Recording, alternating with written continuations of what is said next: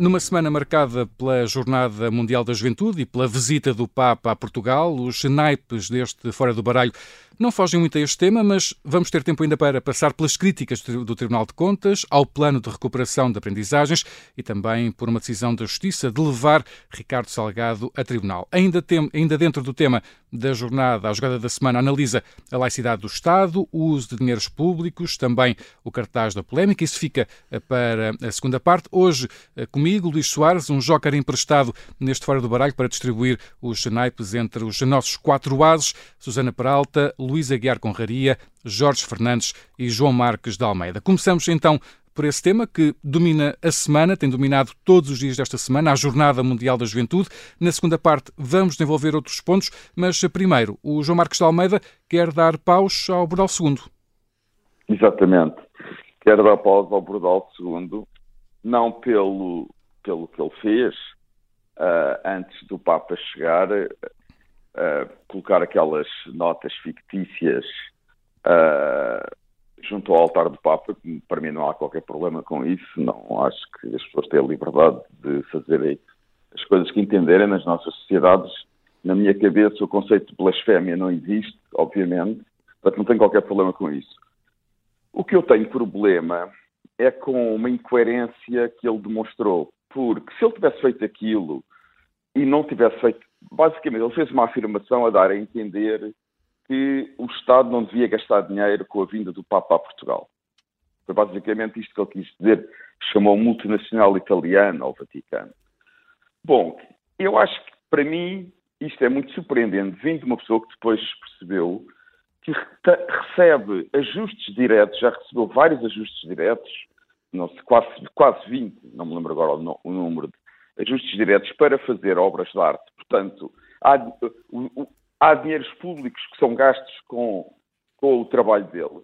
Aliás, eu fiquei admirado, não fazia a mínima ideia que se faziam ajustes diretos com artistas, quer dizer, eu achava que ajustes diretos era quando o Estado precisava de ter, tinha alguma urgência, precisava de cumprir uma função. Não estou a dizer que estes ajustes diretos com ele são ilegais, claro que não são, é legal, mas eu sou contra ajustes diretos com artistas, quer dizer, quais são os critérios? A quem é que dá o ajuste direto a um artista?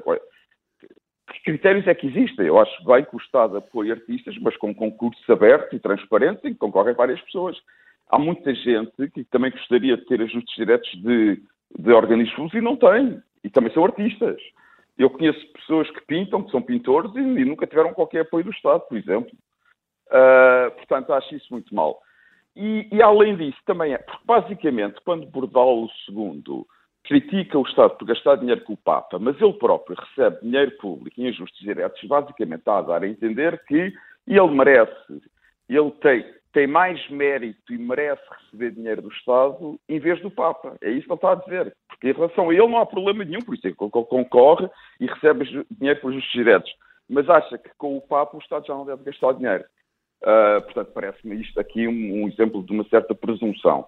Além disso, quer dizer, também acho que não fica bem ele próprio foi pago pela Universidade Católica para fazer uma obra de arte na Universidade Católica, que foi uma homenagem ao Papa, a um discurso do Papa, uma carta do Papa sobre as alterações climáticas e a defender políticas que hoje chamamos verdes para impedir as alterações climáticas ou para mitigar os efeitos negativos das alterações climáticas. Também acho que não fica bem. É uma coisa que não fica bem. As pessoas participarem, por um lado, participam em determinadas atividades e depois, por outro lado, fazem críticas, uh, por exemplo, neste caso, a um Papa em que ele próprio participou numa homenagem que a Universidade Católica fez a esse Papa. Portanto, acho que tudo isto são várias contradições. Acho que as pessoas devem assumir as responsabilidades da sua vida e quem recebe ajustes diretos e dinheiros públicos tem que ter uma certa contenção a criticar o gasto de dinheiros públicos. É essa a minha crítica. Hum. Esta, esta instalação eh, de Bordal II gerou eh, muitas reações e, Susana Peralta, tens espadas para essas reações? Sim, tenho espadas para essas reações que também configuram um trunfo à, àquilo que o João acabou de dizer. Um, é assim, repara, um, não, não há qualquer espécie, até vou se calhar começar pela argumentação do João não há qualquer espécie de presunção de Bordal Pinheiro, de, de Bordal Pinheiro, já na semana passada me enganei, de Bordal, Bordal II, peço do Artur Bordal, deste Bordal de agora contemporâneo. Artur Bordal. Artur Bordal, Bordal é o nome dele. Para relativamente a fazer, a ser mais útil do que, do que o Papa ou do que a Igreja, isso não tem nada a ver. Quer dizer, ele é um artista. E quando o Estado resolve encomendar uma obra a um artista, ele fornece a obra. Ele não, tá, ele não é apoiado por dinheiros públicos. Ele é uma pessoa que fornece um serviço ao Estado, que é um serviço de, de enfim, de, de, de, ter arte, que a arte dele é uma arte de, grande, de rua, de grande intervenção, de grandes obras que ficam bastante visíveis, e portanto isso é um entendimento dos políticos ou dos eleitores, através dos políticos, que querem embelezar a, a, sua, o seu espaço público com obras do Bordal, do, do II, e o Bordal II providencia serviço, vende os seus serviços ao Estado, isto não tem nenhuma presunção, ele não há presunção, ele não acha que é mais útil do que ninguém. Isso já me parece uh, um argumento que, não, que eu não, não, não consigo acompanhar. E depois, deixa-me só dizer outra coisa relativamente aos ajustes diretos. Os ajustes diretos servem precisamente para o Estado poder uh, comprar serviços cuja, cuja uh, qualidade não é algo que seja facilmente traduzível em contratos. Portanto, isto faz parte da teoria dos contratos públicos, ou seja, não era eficiente nem era desejável que tudo o que o Estado compra fosse feito por concurso público, porque há coisas que o Estado compra que não são fáceis de traduzir num caderno de encargos razoavelmente sistematizado e homogéneo que depois permite receber concursos públicos. Eu não estou a dizer que isto é o caso das várias obras que Bordal II já forneceu ao Estado português e às autarquias, não, não, não estou a dizer nada disso, mas estou a dizer que é, é, é, precisamente obras artísticas e se houver um entendimento numa autarquia em que se quer ter uma obra daquele artista, e obviamente respeitando o limite máximo de despesa que está na lei relativamente aos ajustes diretos, é exatamente um contexto, por causa da qualidade ser não contratável, é assim que se dizem em economias, peço desculpa, é exatamente o contexto em que faz sentido uh, haver ajustes diretos, sem, sem prejuízo, não, não conheço o Bordal segundo lado nenhum, até pode ser que haja maroscas entre ele e algum Presidente da Câmara que tenha comprado obras, enfim, Uh, à partida acho que não, mas, uh, mas até pode ser que haja. Não estou aqui a fazer nenhuma defesa moral de Bordal II, estou apenas a dizer que essa é um contexto em que me parece que os ajustes diretos são apropriados. Um, e agora, voltando às minhas espadas e de maneira mais geral, mas o João também aludiu a isso, é? aludiu a uma espécie de moralidade, ou seja, como se, como se a obra do artista estivesse dependente de critérios de moralidade, desde logo porque recebe dinheiro do Estado, não pode criticar a despesa do Estado. Eu acho que não, ele vende um serviço ao Estado, uh, o Estado paga-lhe por esse serviço, quando entender que esse serviço deixa de fazer sentido, que deixe de comprar, portanto, Bordal, Bordal II não é, uh, não é um subsidiado pelo, pelo Estado, dizer, ainda que fosse, isso não lhe limita a liberdade, ou seja, um, um, um, político que recebe o salário do Estado não, não, tem, não deixa de ter o direito de criticar o Estado e de criticar a despesa pública. Portanto, esse parece-me completamente parece-me parece uh, ah, desapropriado. E depois uh, houve vários apelos, uh, quase a cancelamentos de Bordal II, a dizer que agora ah, isso é assim, então o Estado nunca mais lhe compra nada e não sei o quê que esses então parecem apelos à censura, à censura oh, de uma obra artística. eu não, eu não disse isso. Tu não eu disseste, tu não disseste, João. Não disseste. Eu não critiquei não a obra dele, nem o que ele fez junto ao altar. Eu critiquei as declarações dele. João, mas eu... Fui muito clara. Não, não, mas eu não estava, agora não estava a falar de ti, eu, eu, eu, eu separei. Tu não disseste isso, mas houve quem dissesse. Houve quem dissesse. E isso é quase dizer que qualquer artista que receba uh, dinheiro do Estado, seja através de um prémio, seja através de uma encomenda de uma obra, seja através de qualquer outra coisa, que então a partir daí fica limitado na sua capacidade de intervenção pública, que eu acho que é um raciocínio gravíssimo, uh, passo que tu não deste. E também, e também, mas repara, também não acompanha a tua preocupação com o facto de ele ter feito uma obra para a Universidade Católica, uh, de apoio ao Papa, bom, desde logo ah, já agora porque Bordal II não, não foi diretamente criticar o Papa, mas podia, quer dizer, podia. É, a, a liberdade do artista para fazer coisas eh, para fazer o que ele entende, que no momento é uma intervenção, e sobretudo um artista de intervenção, de rua, de intervenção no espaço público, como Bordal II, a sua liberdade não pode ser coartada sob base de critérios uh, nenhums. E, e, eu julgo que no caso de Bordal II, como no caso de muitos outros artistas uh, de, de, intervenção no espaço público, o, a declaração que ele faz a acompanhar a sua obra é parte intrínseca da sua obra. E, portanto, eu não consigo distinguir o tapete de notas do Walk of Shame daquilo que Bordal II disse, e acho que foi muito bafiante, foi muito bafiante, e termino só com o seguinte, um, há aquela frase ah, muito, muito conhecida de Santos Silva, atribuída a Santos Silva, não sei se, mas enfim, que quem se mete com o PS leva, e aquilo que Bordal Não é atribuída, II, está no YouTube, é dele, é dele, está no é YouTube, dele, é mesmo. Tens razão, tens razão. Uh, e aquilo que esta história, todas as reações desapropriadas relativamente à obra de Bordal II vieram mostrar, é que quem se mete com a Santa Madre Igreja Católica é que leva, e isso eu acho mesmo triste, não queria que a Jornada Mundial da Juventude ficasse manchada por este episódio e por outros que havemos de, que havemos de falar, Já dos quais falar também na segunda, na segunda parte. Mas o Luís Aguiar Conraria quer também dar aqui eh, uma chega neste, neste tema para trunfar ou nem por isso? É, quer dizer, uh, não dá hipótese, não é para eu concordar com um, estou a trunfar o outro. Uh, mas é, é, aqui vou pegar aqui nestas últimas palavras da, da Susana, porque era exatamente este, um, este ponto, do quem se mete com o PS leva. Uh, porque uma das coisas que nós vemos e é uma das táticas que quem está atento nas redes sociais percebe que o PS, uma tática que o PS segue a miúdo, ou o PS, o PS aos seus uh, parachiques, que é quando aparece alguém a criticar o PS, uh, e com críticas depois têm alguma visibilidade, rapidamente nós conhecemos o CV dessa pessoa e sabemos que essa pessoa trabalhou para o Estado no ano não sei quantos e que fez isto e que fez aquele outro.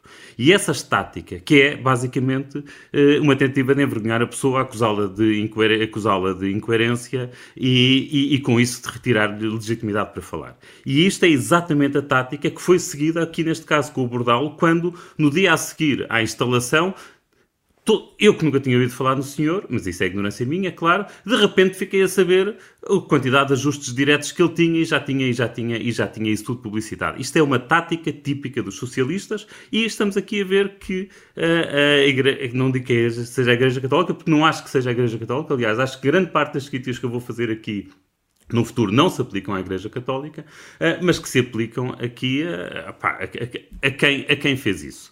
Uh, a quem fez isso. É um, é um, tema, é um tema, Luís, que, que vamos... Mas, oh, Luís, Luís, Luís, sim, não, sim. mas eu, eu Muito quero, rapidamente. Não, eu aqui quero dizer uma coisa, quero dizer uma coisa muito rápida. Primeiro, eu não tenho qualquer vínculo à Igreja Católica e as críticas que faço é pela minha cabeça. Não, nem, não, não, não passa pela cabeça estar a fazer não, críticas pela Igreja Católica, nem a Igreja Católica me encomendou nada e se me encomendasse não, era para, não, não, não resultaria. Portanto, esta coisa que a Igreja Católica leva não se aplica a mim. Quer dizer, eu tenho a liberdade de fazer os meus juízos e de criticar. Não tem nada a ver com quem se mete com a Igreja Católica. Mas presumo que, apesar de tudo, claro essa, tu... essa posição. Acredito não tenha sido tu a ir à base de, de, ajustes diretos para saber qual era o currículo da pessoa. E essa é a questão que eu, eu estou neste momento a anunciar, que é uma tática tipicamente socialista. Vamos voltar a este tema na, na, na, segunda parte, ao tema da jornada na segunda parte, mas vamos agora olhar para dois pontos da atualidade que, enfim, de certa forma passaram, não passaram pelos pingos da chuva, mas passaram um pouco mais despercebidos por causa da, da jornada. Ainda assim, a decisão da Justiça de levar Ricardo Salgado a, tribunal ainda foi bastante noticiado no, no arranque desta, desta semana. Eh, Jorge Fernandes, queres dar ouros a esta decisão da Justiça? Sim, sem dúvida nenhuma. Acho que a Justiça, neste caso, está a fazer o seu trabalho de forma exemplar porque, é, quer dizer, como toda a gente sabe e percebeu, até porque nos saiu do bolso a todos, existe, existiram de facto crimes gravíssimos no BES. Eu não, não sei se Ricardo Salgado foi culpado deles todos, mas sendo o homem forte à frente do BES naquela altura, alguma coisa deve saber, e pelo menos o, o, o digamos, o julgamento dará a oportunidade para, para ficarmos a saber finalmente, com as devidas garantias de defesa, o que fez ou não fez Ricardo Salgado. E a, a defesa alega, isto é que é é tudo, esta é que é a parte mais fascinante de tudo isto. A defesa alega que Salgado estará com Alzheimer e que por isso será inimputável eh, e que nem deveria haver julgamento. Isto é absolutamente falso. O Paulo Saragossa da Mata, num podcast aqui do Observador, e, explicou com bastante cega, precisamente. E, e, explicou com bastante detalhe que a potencial doença de Salgado, a confirmar-se, só teria implicações eh, se caso Salgado já nesta fase, só teria implicações nesta fase da, do julgamento, caso Salgado já estivesse doente na altura dos crimes, o que não é manifestamente o caso. Não é? e, e, pode ter pena, e pode ter impacto na altura do cumprimento da pena. Exatamente, quer dizer, a doença, Ele pode ser condenado a 10 anos de prisão e o juiz dizer, oh, dada a sua situação, não faz sentido. Exatamente. Mas isso, não, mas isso não impede que ele seja condenado, evidentemente. Exatamente. A doença de Salgado terá implicações caso este seja condenado e nessa altura o Tribunal de Execução de Penas pedirá uma perícia ao Instituto de Medicina Legal e em função da dita perícia será tomada uma decisão sobre o modo de cumprimento da pena. Embora, é preciso sublinhar, isto é uma coisa que eu por acaso só fiquei a saber ontem, quando andava aqui a falar com algumas pessoas sobre, este, sobre estas coisas. Uh, na verdade, Salgado nunca verá o interior de uma cela, porque caso seja julgado e seja condenado, nessa altura terá mais de 80 anos. Eles têm neste momento 79 e, de acordo com o velho Código Penal Napoleónico, pessoas com mais de 80 anos não ingressam na prisão. Portanto, quem já estiver na prisão é uma coisa, mas com mais de 80 anos ninguém ingressa na prisão. Isso é em países que são, enfim, selvagens, como os Estados Unidos, etc., onde as pessoas, se cometerem um crime, mesmo que tenham mais de 80 anos, vão cumprir. Mas pronto, nós aqui somos um país muito civilizado, portanto, nesse, neste caso Salgado, aconteça o que acontecer, não irá para a prisão. Isso é, isso é um, um, dado adquirido neste momento. O que Salgado pretende com isto é ter uma, vida, uma vidinha sossegada entre a Quinta Patino, a Suíça e a Sardenha. E para além disso evitar um chame público ainda maior quando for condenado. E eu acho muito bem, fico muito satisfeito que a Justiça não lhe dê esse prazer e que pelo menos haja um julgamento sério quanto aos crimes que ocorreram, isso é inequívoco, no BES. Ficam então os eh, ouros eh, do Jorge Fernandes para esta decisão eh, da Justiça. O Luís Aguiar Conraria tem copas para o Tribunal de Contas por causa de, de um relatório da recuperação de aprendizagens que concluiu que foram muito insuficientes a recuperação de, da pandemia, o tempo da pandemia. Ah, sim, portanto, o, o, exatamente na quinta-feira da semana passada, o, o Tribunal de Contas eh, mandou pôs cá fora um relatório que basicamente é uma auditoria às contas do plano 21-23 de recuperação de aprendizagens. Uh, e, e, e, para quem, como, como eu e outras pessoas, uh, para quem se preocupou tanto ao longo destes anos com esta questão e que tanto criticou o governo pela falta de ambição, pela falta de, uh, de metas, pela falta de mensuração, ou seja, de medir exatamente o que é que, em que ponto é que estavam os alunos, o que é que foi recuperado, ler este relatório, quer dizer, feito pelo Tribunal de Contas, é um tónico para, para a nossa alma. quanto tempo é que eu tenho? Penso que deve ter aí menos de um minuto, não? Temos ainda um minuto e pouco. Ok, sim. mas então eu, eu, penso que deste relatório, acho que basta quase ler os títulos ao longo do, do, relatório. O relatório é curto, é fácil de encontrar na internet, basta ir ao último artigo do, do Alexandre Homem Cristo, tem lá o link, o no, no, Observador, tem lá o link para o relatório. O relatório tem 30 e poucas páginas, é fácil de ler, mas eu vou só ler os títulos, os títulos das, das secções principais. Um título: Recursos reforçados e aplicação flexível nas ações, mas não foram pré-definidos indicadores e metas. Faltam recursos humanos, insuficiente, insuficiente intervenção nas escolas, na definição de ações, identificação pouco clara de prioridades. Financiamento, a informação é insuficiente sobre o financiamento, não permitindo conhecer e apreciar o esforço envolvido. A monitorização e avaliação. Foi estabelecida a estrutura responsável, mas existem insuficiências no sistema de acompanhamento e controle. A avaliação encontra-se prejudicada por não existirem eh, indicadores de impacto apropriados, os diagnósticos e, e avaliação são limitados devido à inexistência de um sistema de recolha de informação fiável. Quer dizer, e acho que isto tudo mostra que é impossível levar este plano a sério, ou pelo menos concretizá-lo seriamente, porque mesmo, aliás, mesmo que o plano desse resultado, nós nunca saberíamos, porque não há forma de, de, o, uh, de o avaliar e, e, de saber isso. Portanto, eu, vou ler só a última conclusão, ou uma das últimas conclusões do relatório, que é simples. Os aspectos mais críticos da monitorização e avaliação do plano 21-23 relacionam-se essencialmente com o diagnóstico e avaliação limitados, associados à inexistência de um sistema de recolha de informação nacional para aferir e comparar resultados, antes e após as ações, com, com validade e fiabilidade. Uh, e pronto, está aqui hum. tudo resumido e o, e o meu certo. obrigado ao Tribunal de Contas. As tuas, as tuas copas então para o Tribunal de Contas, que uh, são assistidas também pelo João Marcos de Almeida. Esta primeira parte do Fora do Baralho fica por aqui. Vamos regressar já a seguir ao intervalo com a jogada da semana.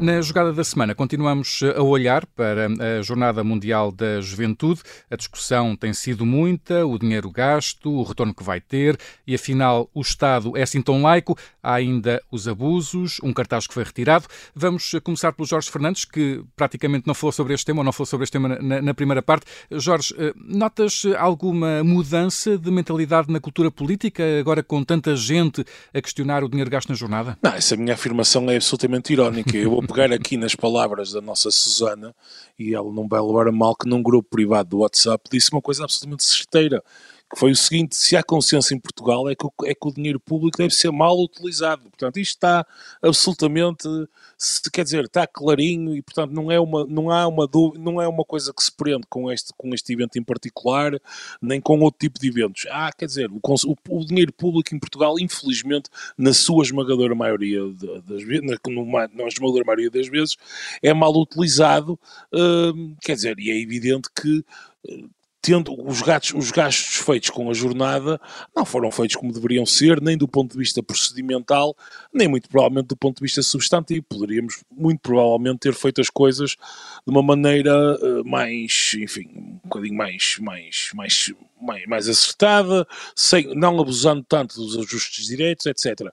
Agora, eu tenho alguma... Dizem que foi uma questão de, de, de pressa para ter não é, tudo é, dizer, a tempo e horas concluído. Não é pressa, vamos ver. Isto não foi propriamente encomendado a Portugal há seis meses.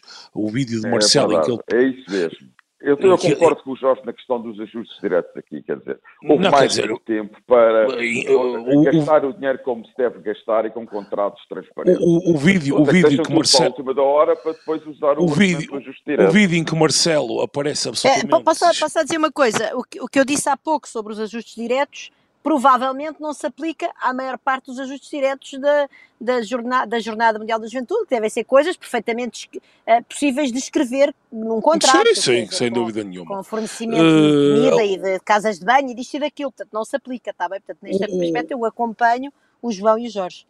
O vídeo em que Marcelo Rebelo de Sousa aparece estático a anunciar a Jornal Mundial da Juventude para Portugal é de 2019 Portanto, é evidente. Mas elas eram um... para ter sido o ano passado. Assim, Exatamente, é evidente. Temos a pandemia pelo meio, pandemia. etc. Mas quer dizer, a pandemia terminou, enfim, assim, no fundamental em meio de 2021, final de 2021. E entre esse momento e agora houve tempo mais do que suficiente e, portanto, a feitura de ajustes diretos, muito provavelmente, teve grandes interesses por trás e houve muito provavelmente pessoas e estruturas, nomeadamente partidárias, e não estou aqui só a falar do PS, estou a falar do grande centrão, a quem deu imenso jeito que fossem feitas ajustes diretos. Agora. De resto, temos, temos visto o, o, governo e também as câmaras, PS e PSD, a uma só voz eh, a defender os ajustes sem diretos, dúvida a defender nenhuma. A, também a trans, total transparência em todos estes Não, processos. Isso, sem dúvida nenhuma que, que neste, neste aspecto PS e PSD operam a uma só voz. Agora, é evidente que eu tenho alguma dificuldade em achar que, que, que isto é diferente, e aqui voltando ao ponto que eu citei da Susana há pouco, em relação a tudo o resto que se faz em Portugal. Quer dizer, Portugal gastou 20 milhões de euros a organizar o Festival da Eurovisão, um evento de cancenotistas de gosto muito duvidoso. Já nem vou falar do servidor de dinheiro que é a TAP ou do plano louco que anda por aí, que já é oficial, de concorrer ao Mundial de 2030. Pronto, portanto, isto sobre a questão do dinheiro, eu acho que podemos estabelecer que foi muito mal gasto, poderia muito provavelmente ter sido gerido de outra maneira e não havia necessidade de recorrer aos ajustes diretos de forma tão sistemática. E não vale a pena fingirmos que, que foi o contrário. Agora só queria deixar aqui uma nota um bocadinho mais substantiva sobre a questão da, das jornadas. Um, é quer dizer, nós vivemos num mundo em que existe um relativismo pós-moderno que está muito em voga e no qual estas grandes narrativas, quer a narrativa marxista, quer a narrativa católica, perderam, perderam, eh, perderam muita força, não é? Quer dizer, há uma, uma crescente atomização da vida social e, aliás, tem sido bonito ver o diálogo interreligioso entre a Igreja e o PCP. Eu aconselho vivamente a irem ver a conta do Twitter do PCP, tem sido maravilhoso.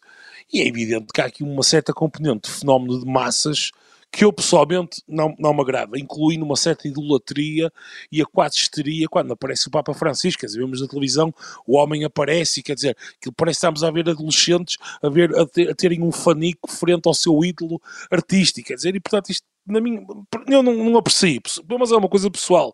Eu não estou em Lisboa neste momento, no entanto, quem está mesmo muitas pessoas não crentes, relatam um ambiente de muita festa, alegria, com calma, sem quaisquer problemas, pelo menos até agora, passaram três dias, não houve qualquer problema, pelo menos assim, de maior, e isso de facto deve-nos ir fazer refletir sobre o significado deste evento e que não deve ser desqualificado como mais um evento. De facto, isto é um evento quer dizer, isto não, aquela história do retorno para Portugal e da, da imagem de Portugal estar em todo o mundo, isso para mim é irrelevante, porque eu nem acho que isso aconteça, muito pessoalmente. Quer dizer, ninguém pensa ir ao Panamá hoje, porque as últimas jornadas foram lá no Panamá. Isto é, quer dizer, isto é um delírio. Agora, de facto, o evento em si mesmo tem algum significado que às vezes é difícil de escrutinar e, enfim, que para nós e que devíamos fazer pensar, no mínimo. Luís Aguiar Conraria, os, os políticos e os responsáveis pela organização têm sido muito questionados ao longo destes dias e dos dias anteriores também, relativamente ao dinheiro que tem sido gasto. Todos eles garantem total transparência nestes, nestes processos. Achas que estes processos têm sido assim tão transparentes? É, eu acho que estou de acordo com o que Jorge disse e, e, não tenho muito mais a dizer em, em relação ao que ele disse. Uh, acho que genericamente em Portugal se gasta mal dinheiro com estes eventos. Uh, a minha, o meu princípio é sempre o mesmo, é que estes eventos que supostamente geram tanto retorno deve, devem ou servem, portanto, se geram tanto retorno, devem ser autofinanciados. Uh, e, portanto, o, o Jorge falou que as últimas jornadas foram no Panamá, mas antes tinham sido em Espanha e parece que o financiamento público em Espanha foi, foi quase nenhum. Uh, e, mas, mas cá está, mas o mesmo se aplica a tudo o resto. O mesmo se aplica ao Euro 2004, o mesmo se aplica à Expo 98, o mesmo se aplica ao Festival da Canção uh, e ao Web Summit. Quer dizer, que é, que é, que é, outra, é outro encontro de fanáticos, não nos quer dizer religiosos, mas sim, mas religiosos pela tecnologia.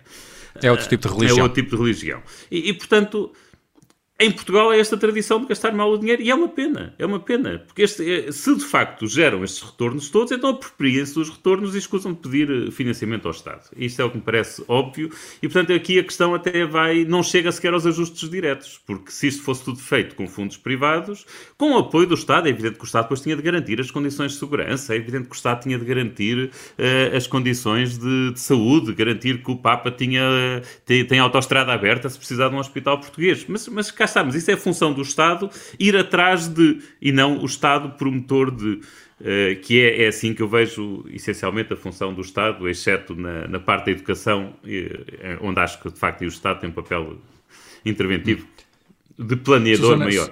É, agora, hum. Portanto, eu estou mais ou menos de, de, acordo com o Jorge. Uhum. Nós discutimos muito no, no WhatsApp privado, mas o Jorge ajustou os argumentos todos, pelo que eu fico aqui sem muito para. Eu para, aprendo sem, é contigo, sem, eu sem, aprendo é contigo. Sem ter, sem ter o, que, o que contrariar.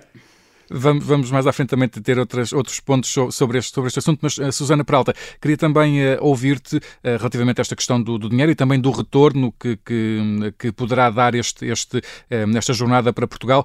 Ontem António Saraiva dizia aqui na Rede Observador que há uma margem em Lisboa, a realidade já mostra que, que será possível atingir esse retorno previsto. Isto não vem, de certa forma, também equilibrar um bocadinho as contas?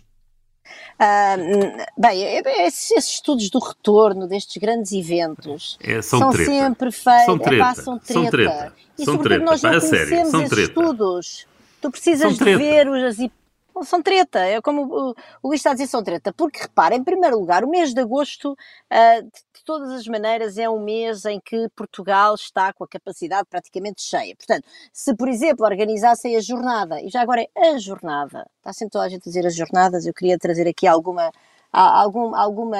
ser fiel de facto ao conceito. Alguma exatidão. Bom, uh, alguma exatidão, obrigada, Luís, é isso mesmo, alguma exatidão. Portanto, se organizasse isto, pá, sei lá, em janeiro, que é aquele mês morto da hotelaria, talvez isto trouxesse algum retorno. Agora, assim parece bastante duvidoso. Depois também se tem vindo, também se tem lido nos jornais que os restaurantes não estão assim tão contentes, porque no fundo as pessoas são muito à base do piquenique, também porque andam-se a deslocar em multidões de um lado para o outro e não têm necessariamente tempo para se irem sentar em restaurantes, muitos deles ficaram em alojamentos privados e escolas e tal, e bem, e bem, já agora, eu queria só deixar aqui uh, também uma coisa clara, que é, eu acho muito bem que a Jornada Mundial da Juventude ocorra em Lisboa, considero que todos os católicos do mundo inteiro são muitíssimo bem-vindos em Lisboa e em Portugal, tal como todos os muçulmanos do mundo inteiro e todos os budistas do mundo inteiro. Acho que o Papa é obviamente uma pessoa importante pela sua não só a importância simbólica para, para esta grande comunidade religiosa, como também por ser um chefe de Estado, é uma pessoa que merece todas as honras na sua chegada a Portugal.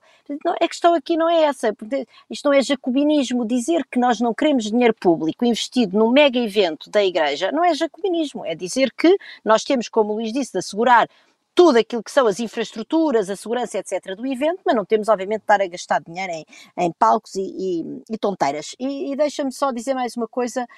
Um, o problema destas coisas do retorno é que tu, uh, quer dizer, aquelas contas, ah, cada pessoa vem aqui e gasta não sei quanto por dia. São estimativas, ninguém sabe de onde é que vem, não sabe se eles vão gastá-las ou não, aparentemente até nem estão a gastar tanto. E depois, uh, lá está, não, provavelmente haveria outros turistas, até potencialmente com mais capacidade para gastar que viriam no lugar deles se estes não tivessem a encher, a entupir a cidade inteira. Número um. Número dois, muitas vezes depois em cima disso é aplicado um fator multiplicador daquela despesa, é para que ninguém sabe de onde é que vem que é como os mistérios de Fátima, ou seja, é de facto um conceito religioso, é importante perceber isto. E, portanto, os mistérios, não, peço desculpa, os segredos de Fátima, ou como os mistérios da fé, é semelhante. E, portanto, uh, e depois nós não conhecemos esses estudos, quer dizer, no mínimo isso tinha que estar disponível, tinha que haver escrutínio, portanto, isto é, isso é uma, uma treta do caraças, não serve para nada, e nenhum deles tem em conta os custos enormes que isto está a ter para os residentes de Lisboa. Alguém disse no Twitter com graça que um, a, a, a, que nunca, não houve uma distinção de classe desde a burguesia do teletrabalho, que não havia, que era um conceito que, que eu com algum custo pessoal cunhei, um, que não havia uma distinção de classe tão óbvia como agora na Jornada Mundial da Juventude, que é para onde é que vais durante a jornada, porque obviamente que todas as pessoas com o mínimo de disponibilidade financeira saíram da cidade, que a cidade está impraticável, e isso também é um, obrigar, impor às pessoas que têm de ficar na cidade este custo em termos de infraestruturas, em termos de congestionamento, é um custo económico que devia vir lá como uma, a diminuir nas parcelas que somam o eventual retorno. Eu acho isso do retorno realmente um debate, um, um debate muito pouco honesto. Um, e, e, depois, eu, eu, eu, que também, quer dizer, o que me parece aqui, uh, nesta história toda, é que depois há, há uma espécie de, de, de há, uma onda coletiva de, de, de, de, todas as rádios e os jornais só falam da jornada, para, uh, que também, pronto, no fundo mostra que isto é só mais um grande evento de massas, porque como o Luís disse, de facto, quando é uh, o Web Summit e não sei o que é a mesma coisa. Eu queria só dizer uma coisa relativamente ao Festival da Canção. Acho que o Festival da Canção, apesar de tudo, é diferente. Quer dizer, Portugal há, há, várias décadas que participa num evento anual que é rotativo, que quem, o país que ganha organiza, nós organizámos uma vez e que eu saiba, que eu saiba, as entradas, os bilhetes para, para, para, de entrada eram bastante substanciais e eu não sei se esse custo que o Jorge mencionou, e de facto não sei, é o investimento ou é de facto já o, o custo subtraídas a, a, Porque aqueles bilhetes eram caros para aquela coisa, não estamos bem a falar da mesma coisa, parece-me, mas mas também não, não, não vou agora aqui defender vamos, o Festival Vamos agora Hum, vamos agora dar a palavra também ao João Marcos de Almeida. João, eh, esta discussão em torno do, do dinheiro, em torno do retorno, eh, mostra que eh, o Estado, afinal, não é assim tão laico? Ou há uma grande interdependência entre o Estado português e a Igreja? Não, não mostra nada. Claro que o Estado é laico em Portugal, alguém tem dúvidas sobre isso. Agora, a religião católica é a religião mais importante em termos culturais, uh, históricos e sociais, e Portugal faz parte da história de Portugal. É, é, quer dizer, é, a religião mais praticada em Portugal, portanto, tem um lugar especial uh, em Portugal. Agora, isso não, o facto do Estado apoiar, e eu, eu, concordo com muito do que foi dito em relação ao, ao Estado apoiar uh, monetariamente, financeiramente, muitos destes eventos. Agora, acho que há uma grande diferença entre uh, esta, a Jornada Mundial da Juventude, até o Web Summit e o Festival da Canção, ou organizar europeus de futebol e mundiais e pôr dinheiro na TAP, quer dizer, estamos a falar de dimensões monetárias completamente diferentes e, portanto, não se pode pôr tudo no mesmo saco. Ah, eu não ponho, pelo menos. Uh, agora, isto não afeta em nada a laicidade do Estado português. É, obviamente que o Estado português é laico, as pessoas, uh, seguramente António Costa tem uma concepção laica do Estado e não deixou de apoiar, e foi um governo socialista que defende a laicidade do Estado português, que se candidatou a organizar a Jornada Mundial da Juventude, quer dizer, nada põe em causa a laicidade do Estado português. Agora, eu acho que há aqui outros pontos mais importantes do que estar só a falar de dinheiro. Apesar de tudo, quer dizer, uh, acho que há, que há, aspectos importantes na, nas Jornadas Mundiais da Juventude uh, que devem ser sublinhados. Uh, eu não quero repetir o, o, que disse, o que disse no artigo do Observador, e portanto não vou repetir, mas, mas parece-me que há pessoas, há muita gente em Portugal que, que tem uma certa dificuldade em entender a, a religião, a religião católica, porque é que há tantos jovens católicos. E eu vejo artigos sobre as, as, as pessoas acham que a Igreja não evolui. Quer dizer, pode não evoluir tanto como nós desejávamos, ou como muita gente desejaria. Continua a haver grandes problemas na Igreja Católica, como todos nós sabemos. Mas, apesar de tudo, a Igreja tem evoluído. E eu acho que muita gente que escreve sobre a Igreja Católica e critica a Igreja Católica não, não, não sabe do que está a falar, não tem conhecimento, quer dizer, não, não, não, não, não, não convive com católicos. A maneira como os jovens hoje em dia são católicos, e eu posso dizer isso porque tenho três filhos católicos, com amigos católicos, a maneira como eles são católicos, como eles vivem o seu catolicismo, é muito diferente muito diferente da maneira como, por exemplo, os meus avós viviam o catolicismo. É que não se compara. Ou, é, são, são diferenças do dia para a noite. Eu posso falar à vontade, porque eu tenho avós que são católicos, ou que eram católicos, já morreram todos. Tenho pais que são católicos, tenho filhos que são católicos. Eu devo ser, eu estou na geração, devo ser o menos católico na minha, na minha família, apesar de ter fé.